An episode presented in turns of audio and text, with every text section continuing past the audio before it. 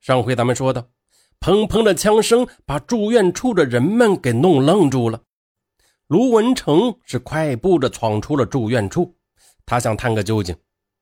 一出门，正遇见大个子手拿着五四手枪，匆忙的在外科办公室门口换完枪梭，随即凶恶的举起枪，向卢文成射出了子弹。随着枪响，卢助理员被击倒了。这时候。刘教导员准确地判断出枪是坏人放的，他便喊道：“不好，坏人行凶，赶快对付他！”说着，他一个箭步就窜到房门旁边，操起一人高的挂吊瓶的铁架子，便隐蔽起来。孙大夫急忙地抓起电话筒，刷刷地拨动号码，向保卫部门报告情况。这时候，大个子猛地推门进来了。他站在门口，首先向正在打电话的孙大夫开枪。两人相距只有几米，枪声响过，电话便从孙维金同志手里脱落，他也倒在了地上。这时候，隐蔽在房门后的刘教导员目睹战友被歹徒杀死，他怒不可遏，向着眼前的仇敌狠狠地砸了下去。但是呢，还没等铁架子砸落下来，大个子就发现了他。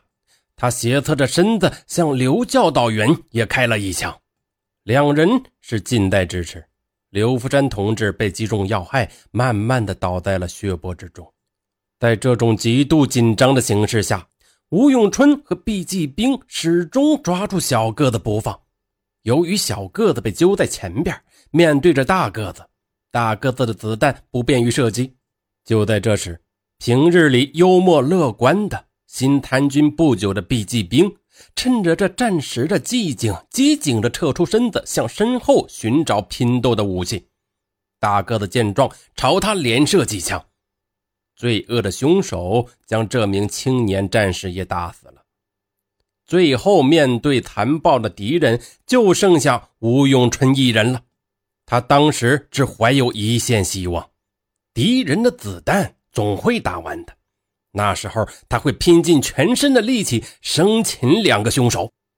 他紧紧地抱住小个子，两只粗胳膊是勒紧小个子的肚皮，逼得他几乎喘不过气来。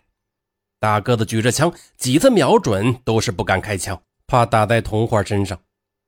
吴永春把小个子当作挡箭牌，抱着他猛地向大个子靠近，然后狠狠地踢出一脚。这一脚踢在大个子的左胳膊肘上。吓得大个子后退了几步，吴永春呢，还是把脸躲在小个子的脑袋后边，继续的向大个子靠近。大个子端着枪绕着圈，紧张的寻找着开枪的时机。吴永春他也绕着圈，冷静的与敌人周旋。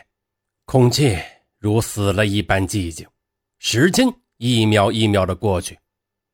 就在这时，大个子突然找到机会。砰的开了一枪，吴永春只觉得在巨大的震撼中是一阵的眩晕，他无力的松开了抱着小个子的双手，仰倒在了地上。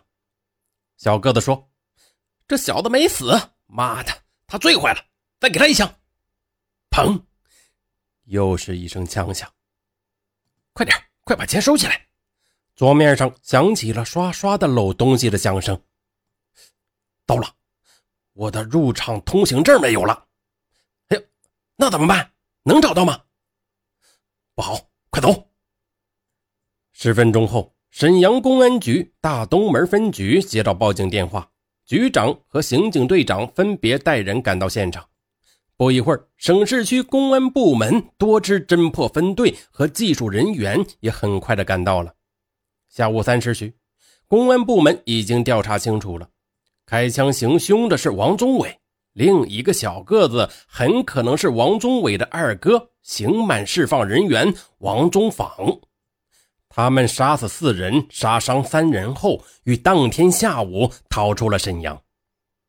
二月十三日午夜，公安部在得到从辽宁省公安厅报告二王案件的情况后，立刻发出第十三号通缉令。向全国通缉持枪杀人潜逃犯王忠房和王忠伟。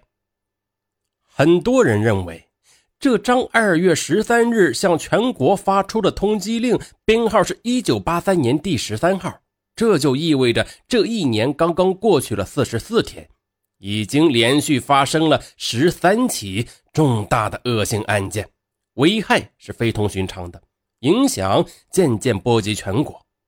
原来的十二件旧案尚未侦破之中，雪上加霜的二王事件使公安机关面临着更大的考验。此时的二王已经逃到了北京，坐上了开往广州的第四十七次列车。王宗伟和王宗访作案后呢，急匆匆的逃走，没有来得及找到失去的入场通行证。通行证上照片、姓名是一应俱全。想隐藏也藏不住身了。王宗房和王宗伟脸色煞白，气喘吁吁，堂堂皇皇的逃回家来。王宗伟进门就向他母亲说：“我和宗房出事了，快点找衣服，晚了公安局就来抓了。”王宗伟的母亲惊慌的问：“啊，你们上哪儿去？”王宗伟是心急如焚的，他无意回答：“哎呀，你不用管了，东西南北中。”二王的父亲王嘉林，他看到儿子的衣兜里插着枪，就已经知道事情的严重了。其实，王宗伟除其品质与王宗访同样恶劣外，他比老二胆子更大，心更狠，也更狡猾。一九七六年初冬时节，沈阳市大北监狱某驻军值班室的三支手枪被盗，盗枪者就是王宗访和王宗伟。那年检查盗枪者时，最大的怀疑对象就是窜进监狱值班室院子里一高一矮的穿着棉袄的两个青年。文字材料中记载的体貌特征就是今日的二王，可见王宗伟在参军以前就是盗窃枪支弹药的重大罪犯。他在部队三年多，以打篮球为掩护，偷偷藏匿了大量的子弹。一九七八年六月。他在写给王宗访的一封信中说：“已经弄到了子弹一百发。”他在部队听说王宗访被捕了，惊慌的从内蒙古跑回沈阳，怕是与盗枪案有关。回来一看，原来只是盗窃财物事发，这才放心了回去。复原时，他不仅带着大批子弹回来，而且呢，还在行李卷中偷偷的藏着五颗手榴弹。王家在香港、美国有亲戚，常有海外书信来往，因此此次案发后，王宗伟决定先到广州，然后偷渡出境。好，嗯，时间原因，今天我就说到这里，呃，咱们呢下回接着说。